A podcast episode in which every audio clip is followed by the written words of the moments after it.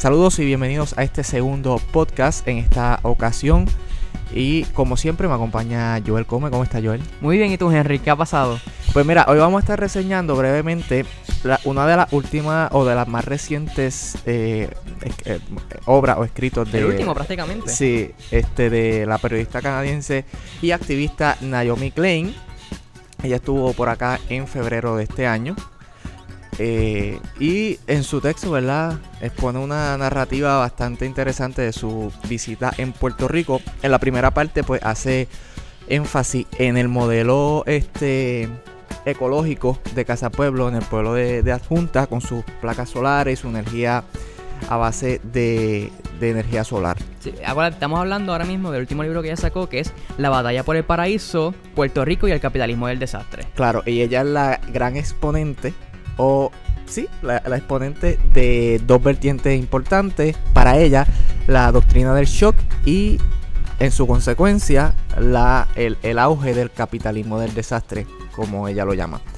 Que a grosso modo se trata de varias coincidencias históricas eh, en varios países, ¿no? Sí, sí. Este, donde ella dice que hay un shock ya sea natural o creado.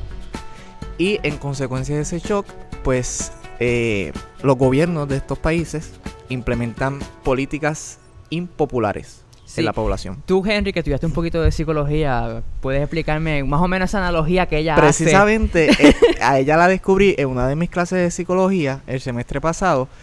Y es que ella hace la analogía entre el shock que te estoy diciendo y la TEC, que es la terapia electroconvulsiva, ¿no? que se le aplican electrodos eh, a ambos hemisferios del cerebro y de esta manera se aplica un este pues electricidad. Entonces para ella las catástrofes y, las crisis son como ese choque. Exacto. Y después de ¿y qué pasa con el paciente? Pues obviamente está en ese periodo de limbo porque y se ha descubierto, se se, ha, se ha este, trabajado con, con esta tech, con esta terapia.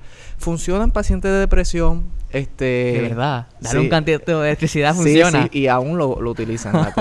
La, terapia electroconvulsiva todavía se utiliza especialmente en pacientes de, diagnosticadas con depresión mayor, con un trastorno ¿verdad? Eh, depresivo. Pero entonces ella hace la analogía con, ese paciente en estado de limbo, deshumanizado y una población en shock.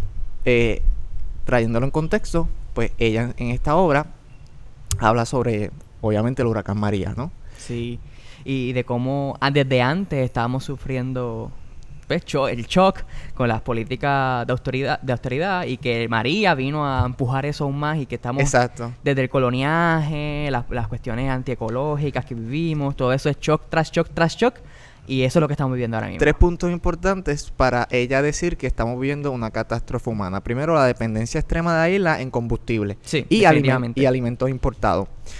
Eh, dependemos 80% se sabe de lo de todo, o sea, el 80% de consumismo es importado y tenemos una un 90 un absurdo 98% de dependencia de fósiles eh, en, la producción. En una isla que recibe sol, ola y mucho viento. Exacto. Tenemos como que las condiciones perfectas, ¿no? Y no sé por qué modelos eh, eólicos o solares o, hidrotérmicos, pues no, no, no hidráulicos también. Es que hay unos intereses, obviamente. Sí. Hay unos intereses detrás de todo esto para mantenernos usando el combustible fósil. Pero entonces ella establece aquí en, en, este libro de Puerto Rico específicamente como, como dos grupos de este grupo de personas que creen la soberanía. Dos proyectos utópicos. Sí, así mismo ella lo pone. Dos proyectos utópicos. Y entonces el primer grupo es de la soberanía, que es soberanía alimenticia, este, la cuestión de la soberanía energética, los grupos ecológicos, las personas conscientes de nuestro estatus colonial, en contraste con lo que ella llama los puertopians Exacto, que serían estas, estos, estos capitales extranjeros, o, bueno, sí, capitalistas o empresarios extranjeros que vienen y se establecen aquí mediante, y ella hace la narrativa, la, la no, la primera parte, que se titula Oasis Solar. Ella este, narra cómo y describe cómo eh, leyes contributivas, ¿verdad? Este, le otorgan exentivos eh, eh, y excepciones, perdón, a, a, a capital extranjero. Sí y a personas que vengan del extranjero a, residir y a cambiar la dirección de su negocio o de residencia aquí en Puerto Rico. Sí, y habla de la ley 20 y 22. Exacto. Entonces, Eh, ella básicamente resume eso en un párrafo bien sencillo que lo, se lo voy a leer. Ella dice, en cierto sentido, ambos son proyectos utópicos. La visión de un Puerto Rico en la que la riqueza de la isla se maneja de manera cuidadosa y democrática por su pueblo y el proyecto del liberalismo libertario, que Libertario. algunos llaman Puertopia, Que está conjurándose en los salones de baile de hoteles lujosos de San Juan y, la ciudad de Nueva York. Entonces, esto es interesante porque tú y yo que conocemos un poco a Naomi Klein, ella siempre ha tenido una cuestión con los libertarios Sí. y con esta cuestión de los capitalistas. Y el liberalismo económico. Sí, específicamente, el que- libre mercado. Sí, que eso es un tema que podemos tocar abundantemente en otro podcast, este, porque ella describe a estos puertopians como la élite con el deseo de dividirse el alcance gubernamental para a su vez garantizar la riqueza. Y no tan solo garantizar, sino aumentar su riqueza. Sí, porque ella dice que esta gente quiere salirse de las garras del gobierno y aprovecha que Puerto Rico le está dando esa situación fiscal para poder... Sí. somos una colonia. Y habló mucho de la criptomoneda y de los criptomanejadores que llegaron a Puerto Rico luego del huracán y que el gobierno local pues le, le, le, le prometió, ¿no? Le vendió en Puerto Rico un puerto cripto, como ella Sí. decía. Sí. Este y luego lo cambiaron porque parecía ser una, un concepto muy colonial y Sí, porque el criptocolonialismo, que no es lo mismo, o sea, suena, es, básicamente trata de, de, de cómo las criptomonedas ahora buscan lugares donde las políticas públicas del Estado las favorezcan. Acuérdate que la- una criptomoneda es una moneda descentralizada sí. que no, que no, que intenta salir de las garras del Estado. Y que lo crean y que la crean individuos, claro, no gobiernos. la sociedad civil prácticamente. Exacto. Entonces sale de las garras del Banco Central. Entonces, pues si los estados favorecen este tipo de monedas, pues entonces estaríamos hablando de, de una contabilidad distinta. En el Exacto. sentido de Sería la un choque eh, financiero y económico para las grandes potencias económicas actuales. Como lo dice, este, los bancos, excepto, por ejemplo, Venezuela, este, creó un- una eh, lo que se llama petromoneda. Sí. O sea, son gobiernos que se están tratando de insertar en este tipo de economía. Que para mí es el futuro y eso lo podemos dialogar. Sí, definitivamente las monedas como el Bitcoin, y no son solo el Bitcoin, hay Sí, hay muchos criptomonedas. eh, son el futuro de... Sí, me llamó la atención esto porque lo había eh, leído en su doctrina del shock, eh, el, li- el libro titulado de Naomi, que dice que el gobernador le dijo en febrero a unos empresarios en Nueva York que el huracán dejó un lienzo en blanco. Esta, esta, esta frase, el lienzo en blanco, me trae la- a, la, a la mente su tabla rasa. Este, de la doctrina del shock, que ella lo utiliza mucho con el ejemplo de Chile en el 1973, Sí, sí. cuando el, el- el general Augusto Pinochet pues derroca a Salvador Allende y trae los Chicago Boys los grandes villanos de esta claro, historia, porque ella es periodista. Ella no como tal no es una académica, ella es una periodista Sí, y sabe escribir muy bien. Ajá, a eso ah, ahora que lo que lo dices, ella por los pasados 10 o 15 años a- se ha dedicado a visitar países donde han pasado crisis, ya sea, por ejemplo, Sri Lanka, que fue el país eh, afectado por el tsunami del 2004 Ah, a- al sur de, de Asia, traer el ejemplo de New Orleans, de De lo- las escuelas de, charter. de la escuela charter luego del paso del, del huracán Katrina, eh, de Irak y, A- y Afganistán luego de la, de la invasión en el 2003 y cómo George Bush, mediante la reconstrucción de esta, entre comillas, la reconstrucción de estos dos países, pues le otorgaba este contrato millonario por parte del Departamento Sí. de Defensa a empresas estadounidenses encargadas de seguridad. Básicamente, lo que en ese libro, la, Naomi lo que trata de decirte es que las políticas de libre mercado son tan impopulares Sí. que la única forma de meterlas al sistema es mediante crisis, la gente no sabe defenderse Fíjate. porque están en shock y las meten y las pasan. Poniendo en contexto eso al contexto puertorriqueño, yo creo que en parte es como la ley 80 para las personas era una medida popular y Sí. su derogación es impopular Sí. versus eh, la venta de la Autoridad de Energía Eléctrica. Eso es una medida popular, Sin embargo, en mi opinión, no, basándome popular. en encuestas y sondeos de la población. ¿verdad? Sin embargo, la venta de la autoridad eléctrica es, es una forma de, de libre mercado, de entrar a la libre competencia. Entonces, Ahí tenemos la libera- liber- liberalización Sí. de la economía también, en ambas instancias. Sí, y, y hay que estar. Es bien interesante esto porque la- ella plantearía que la gente está en estado de shock, que ya no ve otra opción, y como no ve otra opción, pues favorece la privatización de la autoridad. Exacto. No soy, yo- a mí no me Eh. convence mucho ese planteamiento. Para mí la gente ya estaba muy cansada de la autoridad, de, de sí, muchas de fue, las fue un contexto eh, perfecto, ¿no? El, conte- el- el- las consecuencias del huracán, la, el pobre manejo de la autoridad para eh, restaurar la energía a tiempo. Eh, e- escuchaba en, en las noticias en, eso, en esa semana, en esos meses, que para George, entonces hacía la comparación porque para George, eh, el huracán George en el 1998, pues tenían 13.000, 14.000 empleados versus 7.000 o 6.000 que tienen ahora la autoridad. Sí. Entonces, claro, fue un contexto interesante, ¿no? Porque el gobernador salió en, en televisión diciendo que iba a vender activos. Este, y ella dice en, su- en este escrito también este, que incluso lo que se está haciendo en Puerto Rico fue, es más desp- despiadado de lo que se hizo en New Orleans.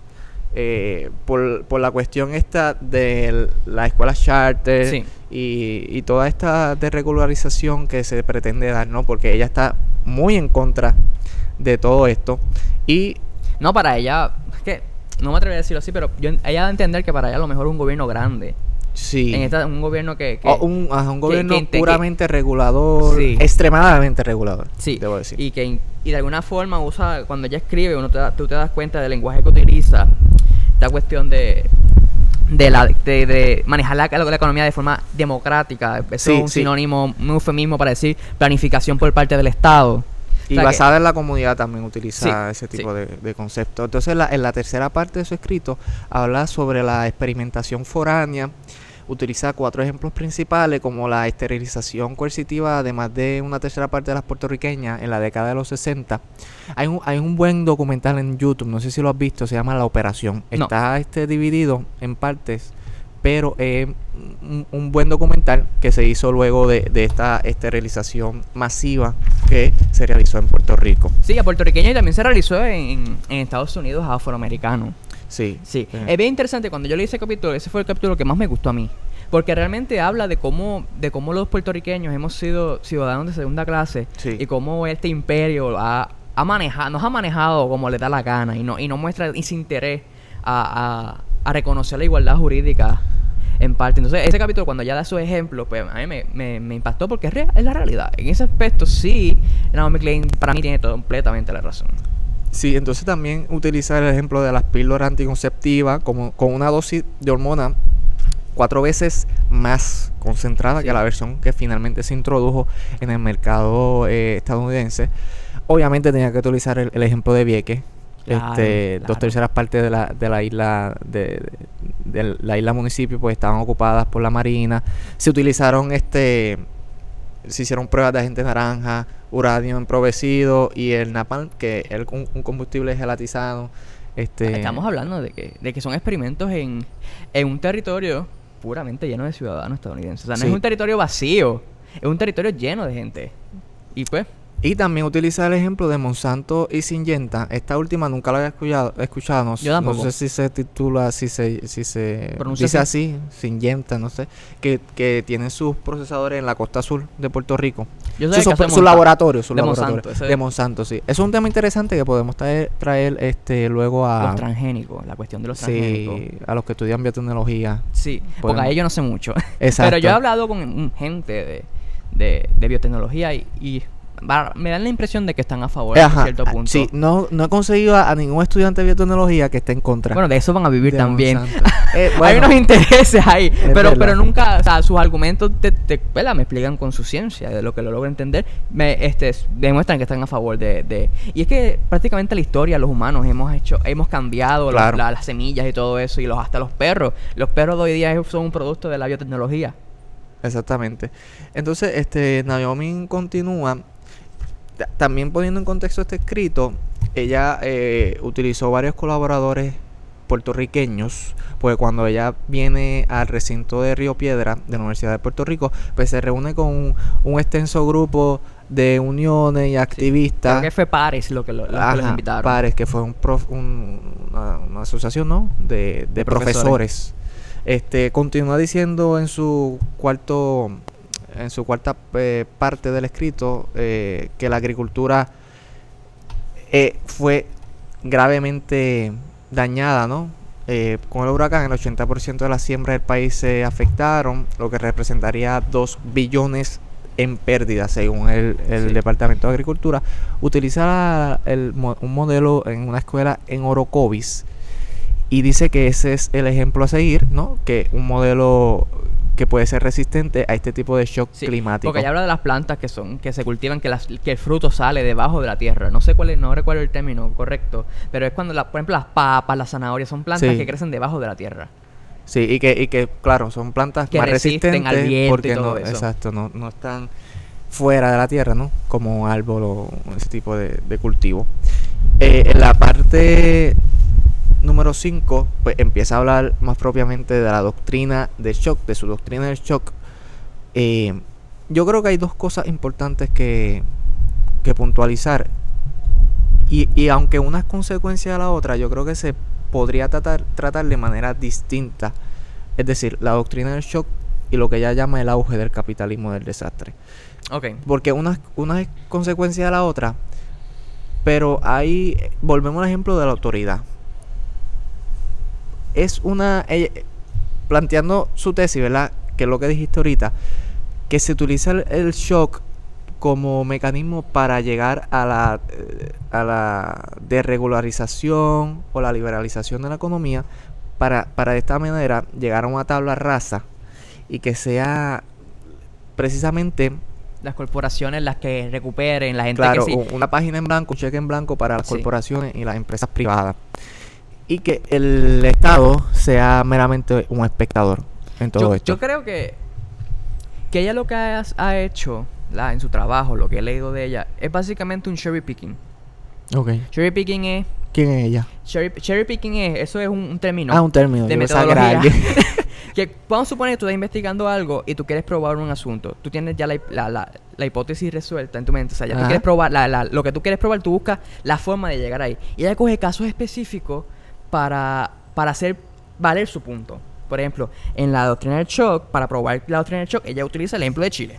Sí. Chile llega Pinochet al poder, saca a Salvador Allende de que fue ele- electo democráticamente para implantar políticas de libre mercado tras una hiperinflación que ellos tenían. Entonces saca a este gran villano que es Milton Friedman, Sí, Milton Friedman, Nobel de Economía. Nobel de Economía, que, De que- Chicago. que Chicago. establece, obviamente él ha estado a favor del, del libre mercado. Obviamente, eso es discutible, es o sea, la cuestión filosófica, porque obviamente él, en su vida él favorece mucho el libre mercado y todo eso, pero hasta cierto punto apoyó cierta forma de, de intervención económica. Tampoco estábamos, o sea, tampoco era que era el, el más liberal del mundo, o sea, era liberal, pero no era como que otros e- como otros autores como Friedrich von Hayek y, y Ludwig von Mises. O sea, estamos hablando de que es esta persona que defiende el libre mercado en esencia y entonces lo acusa prácticamente de ayudar al régimen dictatorial de Pinochet Sí. para implantar las políticas del libre mercado. Y, y después de ahí sale y utiliza otros ejemplos como tú mencionas. Pero entonces eh, ella siempre trata de conectarlo todo con, con Milton Friedman. Por ejemplo, el caso de Es que fue una gran coincidencia porque cuando los Chicago Boys llegaron a Chile, como ella dice, Sí. ellos se metieron en la Universidad Católica Claro. de, de Chile y desde allí hicieron una mini escuela de, eh, de economía, ¿no? Que, que, que fueron este los, los discípulos de Milton Sí, Friedman. De hecho, ella, ella habla de, de una cronología y viene cuando viene Milton Friedman a Chile, ella como que hace ver que él sí, Milton Friedman habló con, con Pinochet. Con Pinochet. 45 minutos sin, si no mal recuerdo. Y entonces, luego Pinochet le escribe una carta a, a- Perdóname, luego Friedman le escribe una carta a Pinochet diciéndole, mira, estas son las cosas que tú deberías de hacer para acabar con el régimen de inflación que tenía Chile, heredada de Salvador. Allende. Entonces, pero es que ella no, ella menciona eso, fine, pero no menciona las múltiples cartas que Friedman mandaba a, la a los países comunistas, a la Unión Soviética, a Yugoslavia y todo eso, para decirle lo mismo, cómo salir de sus problemas buscando la libertad económica. Y nadie acusó a Milton Friedman de comunista por mandarle cartas a los comunistas en aquel momento. ¿Sabes que aquí es como que un cherry picking, escogiendo situaciones particulares para hacer como que hacer crear este villano? De- Porque para mí esto es una gran tal narración. vez, la, demonizar la figura de, Fri- Claro, de Milton claro. Friedman. Y fíjate, ¿No crees que eso lo ha ganado? ¿que eso qué? Que se lo ha ganado él, Milton Friedman, esa, Ah. esa Yo no sé, Milton Friedman nunca me ha dado nada a mí, pero o sea, no, no lo voy a defender en ese sentido. Para mí no, no, no es justificable. Porque si tú estudias la vida de él, es un poco exagerado. es- él asa- ella exageró un poco. Mira, según la doctrina del shock, la guerra contra Irak fue la, la gran, el gran auge. sí. para, para aprovechar el gobierno y... y- y- El y- catalizador para, para introducir capital extranjero. Claro, claro. Pero es que el primero en estar en contra de, de la guerra de Irak fue Milton Friedman. Sí, fue Milton. Entonces como que estás diciéndome, esta, este autor economista, si él fuera correcto... y lo criticó duramente, o sea, criticó duramente a Bush cuando lo hizo en el 2003. Claro, porque es que hay un autor que se llama Richard Biggs. A ver si me dije bien el nombre. Es Biggs, el apellido de él. Y él básicamente estudió el tema de qué pasa después que lo que lo que hay grandes crisis como huracanes, guerra y todo eso. Pues él descubre que en el caso de Estados Unidos particularmente, el gobierno no regresa a su estado pequeño ni se vuelve más libre mercado, sino que crece más y no se reduce. O sea, estamos, ¿qué estaríamos diciendo aquí? Que si se aplica doctrinas de shock, como hacía el, el caso de, de Estados Unidos, que era la Gran Depresión, como pasó y todo eso, él no regresó a su estado más pequeño, sino que creció aún más. No tiene sentido aquí, como que si tú das este ejemplo, este contraejemplo del caso de Estados Unidos, que cuando ha tenido su guerra y cuando ha tenido su- sus depresiones, no se hace más pequeño. Por ejemplo, en el grande. 33 cuando llegó al poder Roosevelt, eso es lo que te quiere decir, ¿no? Que después de la depresión del 1929 llega Roosevelt, Franklin Delano Roosevelt, e implementa su nuevo trato, su, su New Deal, que fue todo lo contrario a la Sí. desregularización del gobierno. Claro. Ese, el autor que te mencioné se llama Robert Hicks. Ok. Robert Hicks. Entonces, si lo quieren buscar, es H-I-G-G-S. Entonces, él habla de eso. Y ese es el mejor ejemplo que tú has podido dar. La Gran Depresión no era un estado de shock. La gente se estaba muriendo de hambre. Y el gobierno tuvo que intervenir. El gobierno intervino y creció. Y no se hizo más pequeño, como diría Naomi Klein con su doctrina del shock. ¿Qué está pasando acá? ¿Ves? Eso es como que si tú estudias bien en general, no es tan fácil, no es tan narrativo. Ya Sí. es, es distinto, ya esto es académico. Exacto, porque es que, como te digo, utiliza ejemplos específicos de varios países. Por ejemplo, aquí tengo algunos que lo hice, que lo eh, añadí a mi ensayo. Eh, por ejemplo, sobre la repartición de tierra en Indonesia en el 1965. Eh, lo que hizo el general Suharto luego de, de derrocar al presidente Sukarno fue pues darle algunas tierras a, multinacionales extranjeras y a venderlas a bajo costo. Igual pasó con este país pequeño que, costero que su economía se basaba en la pesca, eh, Sri Lanka, Ujú. que en el 2004 pues eh, ocasionó el, el tsunami. Y allí pues los pescadores tuvieron que abandonar sus tierras y Sí. venderlas a, a bajo costo Sí, ese es el, el ejemplo Para- que ya mencionado. para hoteles de lujo y demás. También utiliza el tema del pla- eh, el ejemplo del plan de privatización de servicios públicos en Inglaterra de Margaret Thatcher. de Margaret Thatcher. Eh, Entonces ella menciona que, que, que se utilizó el caso de la, de la guerra contra las Malvinas Contra las Malvinas, sí, Para- contra Argentina. para crear Inter- ese estado de shock y justificar muchas de sus políticas. E interesante un dato histórico que después de la guerra de las Malvinas en el 83 se, se termina la junta de gobierno que había y que gobernaba dictatorialmente allá en Argentina. Así que fue como que un para Argentina, estoy diciendo, fue un shock bueno, porque fue, fue un shock, fue un shock positivo en el sentido de que el año después, en diciembre de 1983, pues eh, esto ocurrió en el 1982, la guerra de las Malvinas, en el 83 tienen su- sus primeras elecciones democráticas luego de... O sea, me de estás diciendo tú que, que, cuando- que esto provocó la caída de la Es- dictadura. Exacto, esto provocó la, la- exactamente. Ok, ok. Yo lo que, mira, cuando yo estudié este caso de Naomi Klein, bien peculiar, porque es algo, una, una hipótesis bien interesante. Sí. Yo, yo este, investigué sobre lo que planteaba Milton Friedman y por qué le decía a estos dictadores en la Unión Soviética y también dictadores de derecha en América Latina, mira, favorezcan el libre mercado. Y entonces, la- el planteamiento que él decía era, cuando tú favoreces el libre mercado, las políticas del libre mercado, los ciudadanos tienden a ser más ricos. Porque se crean trabajos, se crea competencia y aumenta la riqueza de la población. Y entonces, si tú tienes ciudadanos más ricos, estas personas van a intentar adquirir derechos democráticos, porque no- tú no vas a ser rico y vivir en un, en un estado donde tus derechos sociales están coartados y, no, y tú no tienes democracia. Entonces la idea de él era que la, la libertad económica y la libertad democrática están unidas. Si tú tienes mayor libertad eh, económica, tú vas a tener mayor democracia. Y ese, por eso él planteaba eso, era como una, hasta cierto punto una trampa, porque él decía, favorece estas políticas públicas Esa es la antítesis del comunismo, por ejemplo. Sí. Lo que estás diciendo. Entonces él diría, él diría, favorece estas políticas de libertad de libre mercado, porque aunque él no le decía a los dictadores que tú vas a caer gracias a que haces más rico a tus ciudadanos, porque al fin y al cabo Pinochet cayó. Pinochet que tuvo que renunciar, tuvo su juicio. Sí. Y entonces Por Chile ahora crímenes de mismo- guerra y crímenes. Chile ahora mismo es, es el país más rico de Latinoamérica con mayor libertad económica en, en- en Latinoamérica. O sea que ya Sí. estamos hablando acá. Fue un país que, que- que siguió políticas de libre mercado y ahora mismo eh, es un país Y el contexto de Chile, yo no soy chile, no somos Ajá. chilenos, obviamente, pero he estudiado la historia de Chile y Salvador Allende no ganó por una gran mayoría allí. Ah, no sabía Eh, ese dato. Exacto. Fue- Pero ganó ella- democráticamente. Él ganó democráticamente, pero su victoria fue frágil. Siempre fue frágil. Sí. Y lo que duró fue dos años en el poder, Bueno, precisamente después por del golpe.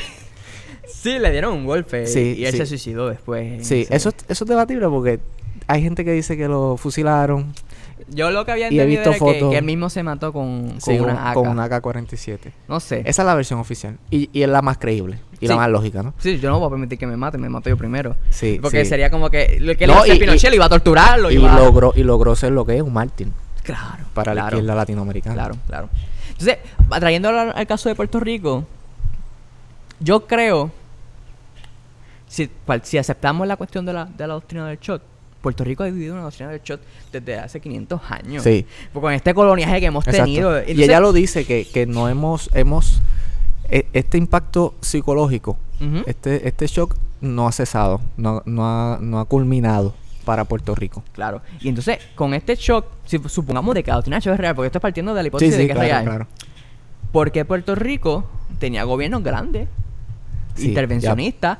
O sea, si estamos partiendo de que la, la, la cuestión la doctrina del show crea gobiernos de libre mercado y, y, y favorece políticas públicas impopulares, ¿por qué con este coloniaje que hemos tenido no somos un paraíso para los capitalistas? ¿No crees que...? punto? Sí. pero eso también, trayéndolo al 100 por 35 y a nuestros partidos políticos, es de gobierno en gobierno. Por- porque, por ejemplo, Luis Fortuño, lo primero que hizo fue reducir el gobierno, Sí, con la plantilla, 7. la plantilla. ¿verdad? Y eh, Ricardo Rosselló quiere liberalizar la economía. Pero no quiere despedir. No quiere despedir. Si te das pero, está- cuenta, pero eh, yo creo que es- esta es la filosofía de los partidos. Es la filosofía. Pero si te das cuenta... en el Y caso- perdona que te Ah, interrumpa, que la última entrevista de, de Jay, que Jay, le- Jay Fonseca le hizo a- a- a- al gobernador Rosselló, me sorprendió que él haya dicho que su análisis sobre la derogación de la ley 80 se basó en precisamente la liberalización de la economía. Sí, la liberación de la economía. Parece que, que estudió libros de eh, teoría económica o algo que se dio con, con ese con esa El caso de la, pero, pero ¿por qué? A ver si tú sabes. ¿Por qué llegamos a la derogación de la ley del 80? ¿Cuál fue el negocio? Bueno, a cambio de todo, todos lo sabemos, a cambio del bono, de, la, de los días de enfermedad y vacaciones. Y presupuesto para el gobierno, ¿no? Y presupuesto. O sea, estamos hablando de que es regalo la ley 80 a cambio de aún mantener el gobierno grande. Hasta cierto punto. Porque el presupuesto sigue ahí, no, no Pero aún así, mucho. el de 115 agencias la redujo a unas eh, 30 y pico de agencias.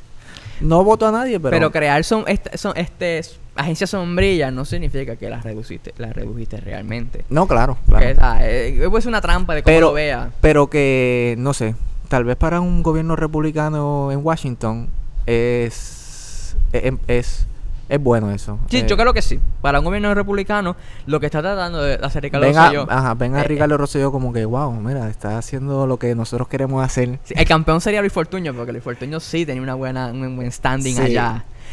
No sé. Si tú, la, la, la cuestión de la ley 80 es interesante porque busca flexibilizar el mercado. Y obviamente las políticas de libre mercado favorecen eso. Si tú vas, te das cuenta, por ejemplo, en países como Suiza, son países de libre mercado, ellos no tienen ni siquiera salario mínimo. Es más, es más, países como escandinavos, ellos tienen una flexibilidad laboral tan brutal. Obviamente ellos lo compensan con uniones.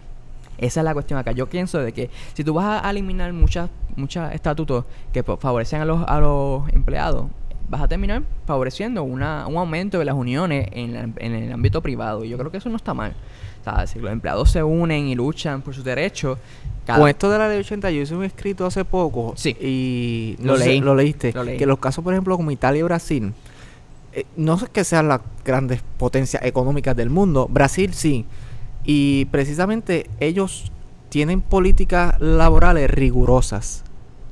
Te- Rigurosas. Entonces, este. Precisamente. y tú dices que son potencias porque tienen este tipo de política. No, no, o sea que, que eh, trae la- el ejemplo de, de Suiza, por ejemplo, de Estados Unidos. O. Estados Unidos, el caso de Estados Unidos es interesante porque el, el- gobierno lo que dice es que estaríamos, estamos en desventaja compitiendo con Estados Unidos porque todos los estados allá Sí. no tienen la, ley- la ley 80. Sin embargo, pues ellos tienen Pero yo una- creo unos que. salarios eso- grandes. Sí, es que eso es un mal argumento, un mal argumento para de- derogar la ley 80. Decir que en Estados Unidos no hay ley 80. No Sí. sé, es un mal argumento. Es Yo un no mal sé, argumento. ¿qué- Y en, el, en la exposición de motivos de la ley lo vi. Y chévere, pero Estados Unidos es una economía, una super economía. Claro, una potencia. Y, y entonces, allá lo, lo- el trabajo, el mercado laboral se basa pues en la demanda, que tienen muchos trabajos y pocos trabajadores. Sí, sí, sí. Entonces, es bien interesante. Yo no sé, yo no sé si... La, que ¿Para qué vino promesa? Vino promesa para, para intentar pagar la deuda y... Ujú. y- y- Como una agencia de cobro. Sí. Y entonces, y, y venir y reducir el gobierno, pero yo lo que estoy viendo es que yo no estoy viendo que está reduciendo el gobierno realmente. No. Está intentando, o sea, la ley 80 protege a los empleados privados, no Privado, públicos. sí. Entonces, ¿por qué te metes con los empleados privados? No, o sea, no, es- no es como que... Tal vez para sentar las bases de una un supuesto economía desarrollo vibrante. económico. Ajá. Y así poder generar ingresos para pagar la deuda, tal vez. No sé, yo no he estado en esas reuniones, obviamente. no sé lo que hablen, pero no sé lo que está pensando Natalie Jaresco, por ejemplo, No con, sé, con, con esto. no sé, a mí... Y, y además, es, es como dijo Rivera Chat, no le creo a la Junta que esto sea final y firme. No le creo que de aquí a dos años quiten el bono de Navidad y quiten Ah, no, los días de vacaciones y de enfermedad. Ah, claro, claro. Yo creo que no sé si fue un mal negocio del gobierno.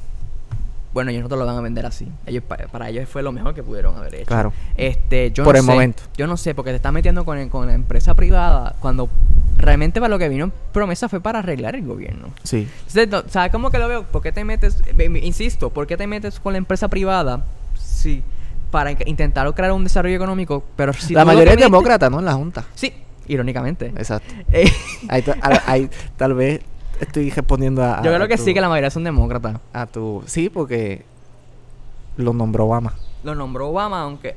Aunque es- no, discúlpame. Pero fueron una cantidad de Obama, una cantidad en la Cuatro- Cámara 4-3, 4-3. y, la, y, la, y el Senado. O sea que, de hecho, la forma de nombrar a, a los de la Junta es una forma distin- distinta. Que ese siempre es el, el presidente nomina y la del Senado aprueba. Entonces, ¿por qué el Senado escogió a los suyos, Obama a los suyos? Como que no tiene mucho distinto, es como que diferente. Sí.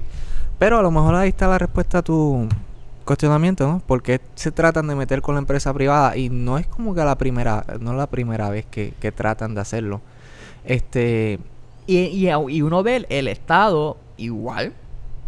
Porque yo no sé, yo no siento, o sea, yo no veo que, que el Estado se haya reducido a consta de esto. Si tú vas a, a man- intentar mantener el presupuesto y darle presupuesto para que hagan obras a, lo- a, los a los legisladores y, y a los alcaldes, entonces como que no te estás contradiciendo. Tú lo que quieres es ¿qué? Venir a arreglar la empresa privada o la pública. No sé, no me convence ese, esa, esa visión que ellos tienen ahora mismo. en ese sentido, pues Naomi sigue diciendo en su escrito Sí, que, a la, que, la, que la, el futuro de las privatizaciones en Puerto Rico está en las carreteras, en los puentes, en los puertos, en los sistemas de acueducto y en las áreas de conservación ambiental. Eh, Sí, porque acuérdate, básicamente la, la área de, de conservación ambiental es, es- es para aumentar, yo no sé, para crear chispa, porque obviamente a la gente le, le preocupa pro- proteger sus recursos Sus y hemos tenido... y están sí, protegidos constitucionalmente claro, también, así claro. que Entonces, por ejemplo, el caso de ahí ella... sería un choque constitucional interesante. Ella habla de, la- de las toxinas, de la gente preocupada por en el sur, por los tóxicos, la, este, la, ¿cómo se llama esta empresa? AS. Ajá, a ese. Y entonces esta cuestión de la lucha en Peñuela, que es bien interesante, esta cuestión ambiental, cómo lo traemos. Entonces, pues, crea expectativas. Y esto es parte de la, de la dialéctica que ella está creando versus esta gente riquitilla de Estados Unidos y de otros países que quiere venir acá a hacerse rico a consta del pueblo. Entonces, yo no sé si realmente ella lo llama libertario, liberal libertario. Yo no sé realmente si ella realmente conoce cómo, qué significa ese término o no, o porque si una persona que es liberal y libertaria está, está mezclando los dos conceptos. eh, En inglés se llama libertarian Sí. porque liberal allá en inglés significa otra cosa, pero en español tú puedes decir liberal y significa lo mismo que libertario. Es una persona que cree en el libre mercado y, y- y en la libertad social. Y, en la- Entonces, y en los derechos individuales. y no cree en privilegios del Estado. O sea, ¿cómo un libertario va a asumir privilegios del Estado para estar mejor que, que- que los otros que los otros ciudadanos? O sea, eso va a estar en contra de la misma filosofía. Entonces, tú lo puedes llamar a ellos. Si ella dijera, son los puertorriqueños de- Ah, sí, hay versus una los corporativistas. sí, hay- exacto. Porque los corporativistas sí creen eso. Creen en usar el Es Estado un estado clientelista. para, claro, para, para beneficiarse de él y que le dé privilegios y seguir siendo rico y crear monopolios y ya. Eso Oye, no es lo mismo con libertario. No me había dado cuenta de eso, pero es verdad, es una dicotomía bastante interesante la que ella trae. Eso, o sea, está tratando de vender a estos por, portopians Sí, como como liberales libertarios, Que no lo son. que no lo son. Que no lo son. Puedes decirle neoconservador, puedes decirle corporativista, pero liberal y libertario no es. Yo dije cuando yo leí esto, ¿va? De cuando acá liberales y libertarios han llegado al país, yo no sabía nada, ninguna reunión de eso. Ajá, ajá. Porque a mí me, me llaman la atención esas ideas, entonces yo me di cuenta rápido, esto no es lo que ella está planific- planteando, ya está, esto es corporativismo, que es el gran mal que está viviendo los Estados Unidos. Sí. Ellos le llaman crony capitalism, capitalismo de amiguete, es básicamente esto. Sí, el, el panismo. Que eso en Puerto Rico lo ha vivido toda su vida para mí. Claro que sí. Yo no sé, no sé. Como que, y eso lo podemos relacionar con el podcast anterior, Ajá. porque acuérdate, tenemos estos partidos cártel, los partidos Sí, cártel que están exacto. que se aprovechan con esta gente que son los que son los clientelistas y ahí aquí tenemos el junte perfecto, el Estado te da el poder y enriquece a sus amigos que financian su campaña para mantenerte en el poder y es un círculo vicioso. Sí, y se da mucho. En Estados Unidos se da extremadamente. Definitivamente, Estados Unidos. Lo que es Washington. O sea, los lobbies que viven allá. Que no está mal ser un lobby. Pero es que estás intentando beneficiar. o sea, Un veces cabildero. son un cabildero que a veces no usan las mejores prácticas. De hecho, hay un tema interesante porque en la Unión Europea ellos están bien regulados. La Unión Europea ellos están hasta registrados y todo. Una Sí, cosa- el- Johnny Méndez lo quería hacer aquí, no sé, creo que lo logró. Sí, que, sí, lo- creo que sí. los cabilderos tienen que registrarse. lo logró porque yo lo, yo lo busqué, vi la gente que estaba allí. Es es interesante porque como un log, como un registro de la oficina que fuiste, a quién visitaste, con quién hablaste. Y está tipo muy bien porque así tú sabes quiénes favorecen a quién. O sea, eh, yo creo que es justo para el pueblo saber. Porque Sí, así como es- exacto. hay, hay listas donde si tú donas a un partido sale tu nombre porque tienes Sí, que registrarte. sí. O sea, es justo también saber cómo estos cabilderos ah, usan su poder y su influencia para, para intentar adquirir políticas públicas. Que no está mal que lo hagas porque las uniones como por exacto, ejemplo es son que- cabilderos hasta cierto que punto. se abran a la comunicación, a la transparencia, ¿no? Pero que la gente lo sepa, sí. Que Que se abra la transparencia. Pues el escrito está interesante, no lo he terminado de leer, voy por la más de la mitad. Así A mí no me que- gustó. ¿No te gustó? No, Ni sí, sí. Si venimos a, a- Yo, bendito, le hice hasta una reseña en Amazon. No me Sí, gustó. sí, sí, porque básicamente... ¿Cuántas estrellas le diste? Una. Ah, una, wow. Una de cinco. tenía, mira, tenía cinco estrellas full en Amazon y yo le bajé una estrella. Ok. Pero es que el contenido es repetitivo, en ese, como tú bien dices. o sea, Sí, sí. es una narrativa. Realmente él no, ella no aplica mucho de sus dos. Hay, claro, paralelismos interesantes, ¿no? Y ejemplos interesantes como lo que te digo. Pero no creo... Yo le aconsejaría, le aconsejaría que no utilizara el, el, el ejemplo de la autoridad. Porque le- la venta de la autoridad Sí. es una medida popular. Sí, sí. Entonces, es un ensayo pequeño de 78 páginas, te puedes leer, lo puedes leer en un día como hice yo. Eh, de hecho, ella no se va a enriquecer de esto. Porque ella, ah, sí, ella todas todo- sus ganancias van para... Junte Gente. Junte Gente. que Ese es el grupo que de hecho ya describe cómo se creó este grupo, que, que fueron a... No, recuerdo, no recuerdo muy bien a qué lugar. Fue un lugar en, en, en una montaña. En Orogovi, ¿no? No, no recuerdo bien. Es que no he llegado tal vez. y entonces todos estos grupos estaban allí y pues, ha- habían desde sindicatos, gente que favorecía la, la- en las placas solares, todo eso. Todas estas personas se reunieron ahí para luchar contra el capitalismo del desastre. Que es lo que estamos, o sea, lo que ella dice que estamos, que estamos viviendo nosotros, que en mi opinión es corporativismo, Sí. pero no hay nada para nada capitalismo, pero nada, allí vamos. Sí, aquí no creo que haya un auge del capitalismo. No. La pequeña empresa. Es que Porque la pequeña empresa no... siempre ha habido capitalismo aquí. ¿Cuál es el auge? No creo. Tal vez el auge eh, del liberalismo económico. Que lo podemos ver con la venta de la autoridad, con las escuelas charter, Bueno, sí. con la derogación de la ley Política, pero es que 80. como son políticas públicas, políticas públicas, yo las clas cada, cada una las clasificaría de, de forma individual. Para mí, yo creo que los que los políticos en este país usan políticas públicas liberales como políticas públicas intervencionistas. O sea, ellos no, no, no tienen esta Sí. cuestión ideológica como que ah, yo soy liberal, yo todo lo que yo voy a hacer es a favor del libre mercado. No, eh, para algunas cosas sí, para otras cosas no. Exacto. Es como que lo que le convenga, lo que los Son cabilderos- pragmáticos. eh, Eso es verdad, es verdad. Entonces, por eso yo te digo que es un sistema libre mercado puro en Puerto Rico no hemos tenido, porque ¿cómo es posible que tengamos, eh, que no podamos, la cuestión de la ley de, de cabotaje? Eso para nada es un, eh, de libre mercado. ¿Cómo tú vas claro, a tener claro. un, so- un monopolio, un puerto, cuando eres una isla y no puedes comerciar con el resto del mundo? Eso para mí no es un ejemplo de Pues fíjate, ahí tenemos un estado cártel. Por ejemplo, el, el Estados Unidos, que trata de imponer estas regulaciones de cabotaje en la marina, precisamente para que ellos se beneficien. Y es bien irónico porque son las la uniones Marina del mercante. empleado. Son las uniones de empleados en Florida las que no quieren que las leyes de cabotaje se eliminen. Eso son es. los empleados. En vez de tener, como le diría más, una conciencia proletaria, no la tienen. No Eh, la atacan a los empleados de Puerto Rico porque quieren mantener la ley de cabotaje. Jalan para su lado. O sea, así mismo es. eso, así eso no lo sabía, qué Sí, interesante. sí, lo que hace que, que la ley de los grandes cabilderos de la ley de cabotaje son las uniones allá de, de puerto que no quieren pues, que en Jacksonville no quieren perder su su, su único tra- pues, su único cliente que no somos nosotros. Su, su- exacto, su gran cliente que se llama Puerto obligado Rico. obligado. Sí, su- su- entonces bien interesante no, o sea, ella crea esta dicotomía no sé para mí no no no no me convence y como te digo es un texto que Eso sí, tenemos que, perdón, tenemos que salir de, de los fósiles y, y de ah, la- no, y de claro, la claro. Es un texto que tú puedes estar de acuerdo en varios de sus puntos, porque, o sea, no es que te voy a decir la odié. En el sentido de que, porque, por ejemplo, te dije, el capítulo de que ella trata sobre cómo experimentaron con los puertorriqueños, totalmente de acuerdo como lo hicieron los Estados Unidos. O sea, ella narró las cosas como son. Pero en otros puntos de vista, pues te intenta crear esta imagen de estos malvados que vienen para acá a lucrarse nada más. Por la evasión contributiva. a- vamos a explotar a los, a los puertorriqueños mientras yo estoy tomando mi vinito aquí en el hotel. Mm, no sé, no sé, no. Esa Pero, imagen- pero en algo tiene razón. Que los extranjeros gozan de unas Sí. excepciones contributivas que no gozan los puertorriqueños. Y no es justo. Y eso un liberal libertario no lo apoyaría. ¿Ves? Es que yo te estoy diciendo que no nombran las cosas por su nombre. No hacen las cosas por... No, si no nombran las cosas por su nombre. Eh, si ella no hubiera dicho... Me hubiera cambiado a los villanos. Y me hubiera puesto que los villanos son estos corporativistas. Que quieren lucrarse usando el poder del Estado. Te lo creo y te doy las estrellas que te mereces. Pero cuando como me pusiste... ¿Cuánto le darías? ¿Tres? Le daría Ya. cuatro. Ah, cuatro. Pues si me Ah, cambias, wow, si me wow. cambias la narrativa y me dices que realmente los que son son los corporativistas, no, tiene lógica lo que dice. Son gente que quiere aprovechar su influencia y no, y no favorecer políticas de libre mercado porque es que yo soy una persona que le, le gusta la teoría y lo que tú tratas de aplicar no va de acuerdo con lo que da teoría. Y es necesario, claro. y entonces tú tienes que tener co- concordancia. Si tú vas a decir, estas son tales X políticas, pues llámalas bien, porque si no, te, se te va, se te cae. Va a inducir en error.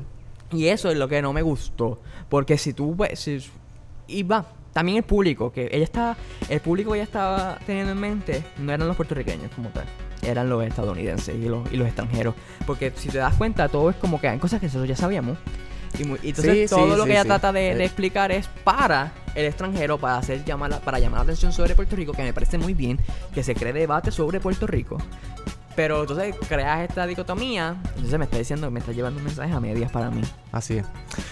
Pues bueno, Joel, ya llegamos a los 42 minutos de podcast. Este. Muchas gracias. Muchas gracias a ti. Nos Vamos. vemos después.